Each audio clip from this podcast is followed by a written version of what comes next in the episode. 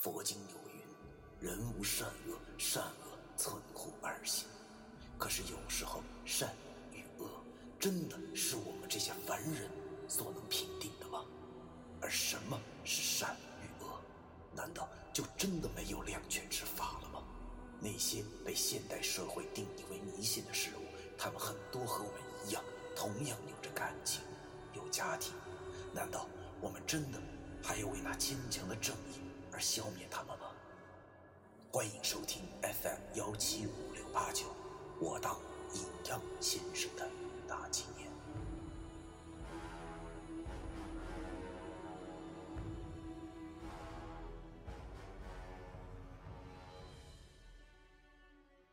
第一百五十九章，背后青苔。文叔这老家伙说的，让老太爷出来晒晒太阳的意思，并不是请他老人家真出来晒晒太阳喝茶，而是想起棺看看这墓碑到底有什么古怪。那真家的四人一听文叔这么说，有些沉思了。本来他们请文叔和林叔来，就是为了迁坟的。可是如今新坟的地址还没选好，就贸然的请老太爷出来。这未免有些大不敬的意思喽。但是他家老三的死法，只有他们自己知道，所以啊，这心里都犯了嘀咕：这坟到底是挖还是不挖呢？趁着他们沉默的时候，我和老易开始打量起这块坟地来。由于这特殊的地理位置，所以。即使是位于潮湿的深山之中，也显得异常的干燥，可见其通风良好。整个地势就像一个倾斜的酒壶，即使是下雨，落下来的雨水也不会囤积，而是顺着仙人提壶的壶嘴出流而下。老易抓了一把地上的土，很干燥，没有任何的杂质，这说明这块地。并没有什么异常，不是地的问题，那就一定是坟的问题了。我绕着这块地走了一圈，并没有发现什么异常。这坟不是以前的那种小坟包，汉白玉造的墓和墓碑，墓碑之上写着几行大字儿，啊，标准的墓碑对联儿。上面写着“海阔天高，后人念其源”，下联写着“春繁秋荣，子孙常思恩”，中间便写的是这坟里死人的名号，叫甄俊波。这坟根本没啥异样啊！我也读过点藏经，见着坟边没有杂草，而且墓身也是一尘不染，这可是。大吉之兆啊！初一十五不扫墓，那都不会遭报应的呀！难道是我们多心了吗？我仔细的看着这墓碑，忽然觉着这墓碑好像有什么不对的地方的样子，但是具体是哪儿我还不知道，因为我对这东西又没什么研究，可能是直觉的关系吧。我开始仔细的观察起这块碑来。我发现了，这通体白玉的汉白玉墓碑前后的颜色，竟然好像不太一样。但是后头的我又看不着。当时的我也不知道是抽了什么风。要说那时候还是年轻，虽然每天都说自己成熟了，但是还是个愣头青。好奇心驱动着一切。我对着那个坟心中就开始念叨。我还小，不懂事儿，冒犯了。念叨完之后，我站在墓碑前，探身向那墓碑的后头望去。操！这一看，顿时来事儿了。不是出血，而是我发现了那墓碑后紧挨着的土地的部分，竟然长满了青苔。要知道，这块地这么干燥。他哪儿来的青苔呢？这里头一定有古怪。于是我便对文叔说：“哎，文叔啊，不是您过来看一下，这怎么回事啊？”这文叔他们还在沉思，见我叫他，才转头来看我。见我正趴在墓碑之上，他气急败坏的骂道：“你作死啊！快下来！”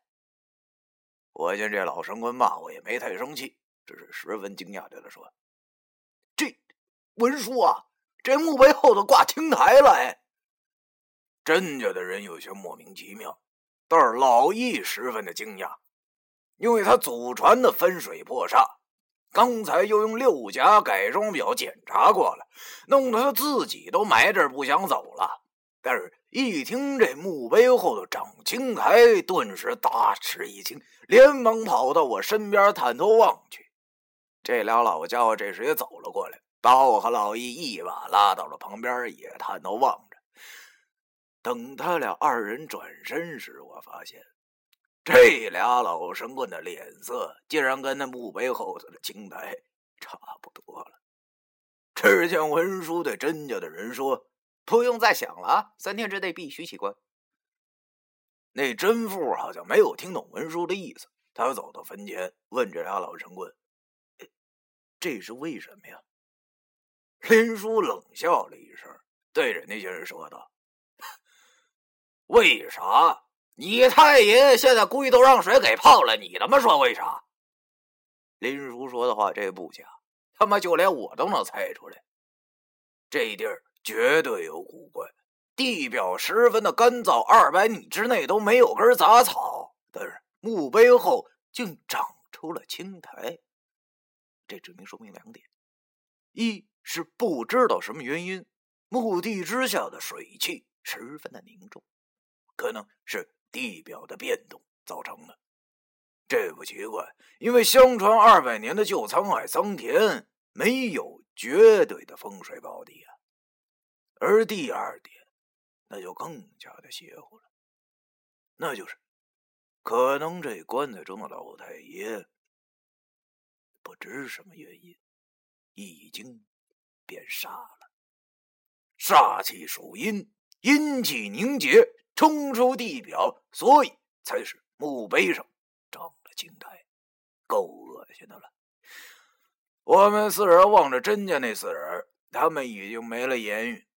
温叔和林叔俩老神棍在他们心中好像地位很高，所以他俩说的话他们都深信不疑。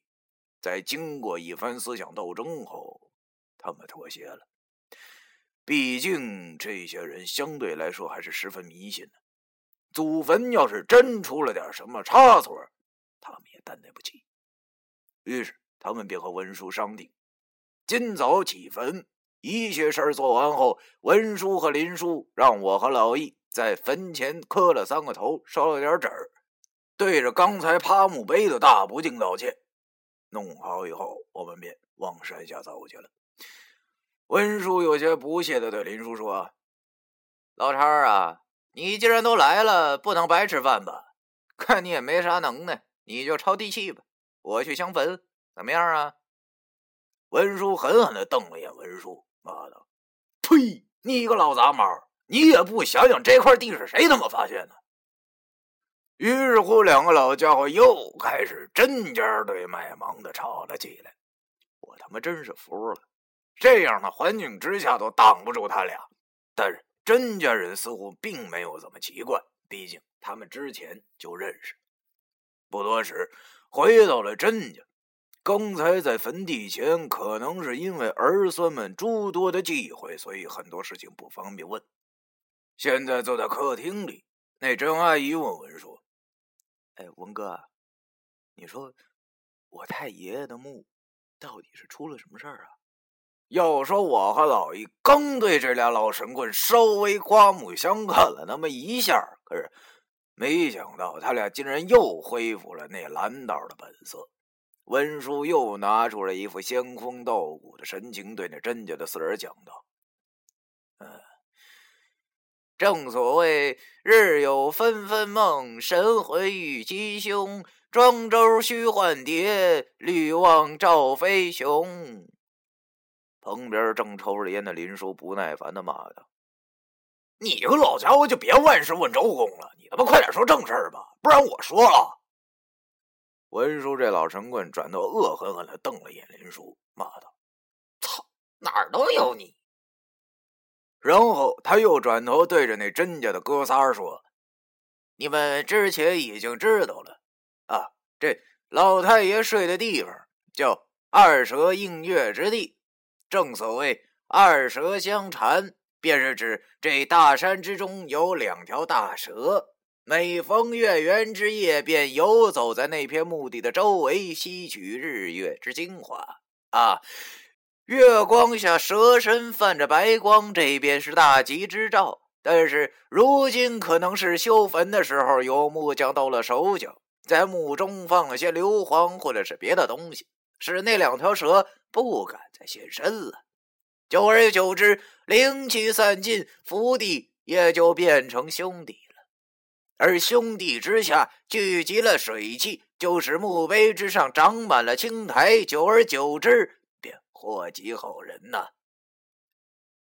呵，真的听文叔这么一说，顿时慌了，连忙问两个老神棍怎么办。林叔和文叔看了一眼，林叔没好气的对文叔讲：“操，你看我干啥？”你能耐就都说了。文叔冷笑了一下，然后对那三个人说道：“啊，不碍事，不碍事。啊，这两天之内，我只要在寻得一处风水不错的地方，便可以用秘术将那两条蛇引来，使其再次变成双蛇映月地。”说到这儿，文叔又指了指林叔。然后对那些人说：“他负责接地气，我负责找地。后边山上应该还有别的好地，所以三天之内一定能找着。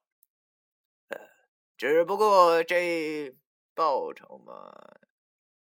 甄父对文叔说：“钱不是问题，要多少都行，只求能给我们太爷爷找一块真正的好地。还有就是希望两位哥哥。”能原谅我们以前的事情？我和老易真听不下去了，真的。俗话说得好，陈老师永远离不开相妻。这话说的真好。这两个老神棍，我和老易刚对他俩有一点佩服，他俩就又原形毕露了。双蛇个屁，双蛇哪来的什么映月地呀？你当是瞎子阿炳二泉映月呢？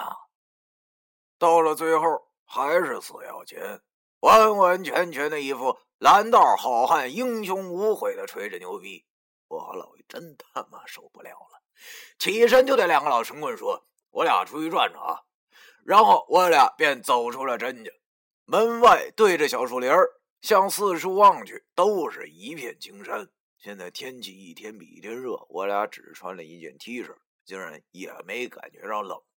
走到了森林边，我和老易坐在石头上，我拿出两根烟。递给了他一根，然后点着了，问他：“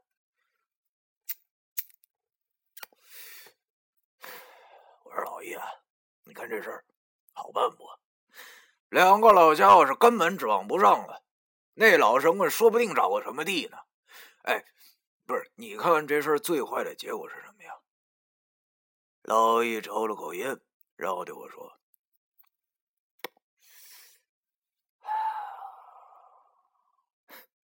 最坏的结果，估计就尸变了吧。我操！听他一说出这话，我脊梁骨直冒冷汗。一提起尸变，我就想起了李晓那倒霉孩子。想想守灵那晚上，我和老爷他妈费了多大的劲儿，才把他灵魂给逼了出来。哎，灵魂？等等，说到了灵魂，我忽然想了起来。这坟地里的甄俊波老太爷，不知道已经挂了多少年了。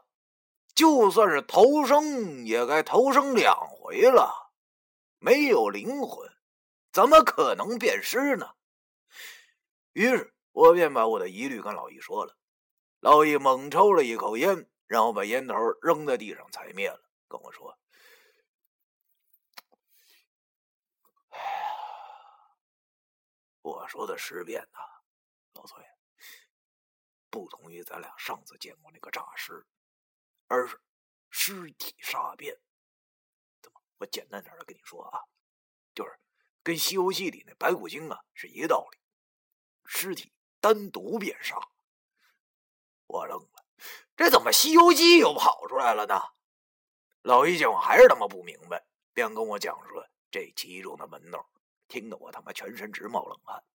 不是因为他说的吓人，而是因为他说的实在是太诡异了，就好像是我小时候什么都不懂，听到鬼故事一般的惊悚。老以和我说：“要说尸体变煞，我家祖辈有流传下来一套独有的见解。那咱就先说说这养尸地吧。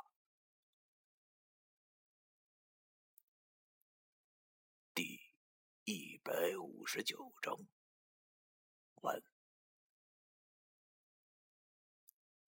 啊，呃，小耳朵们，大家好啊！这个我当阴阳先生这几年呢，已经快读完了啊。这个以这个速度的话呢，以现在末世这个速度，大概也就还剩一个多月就能完结了。嗯，现在呢，末世心里呢是已经有了一个。就是下一本书的这个名字在心里了啊，但是呢，还是想多听听这个大家的意见。大家可以积极的把自己想听的书啊，这个灵异故事的书，这个在社区里写出来，哎，我来参考参考。那行，我们下期不见不散。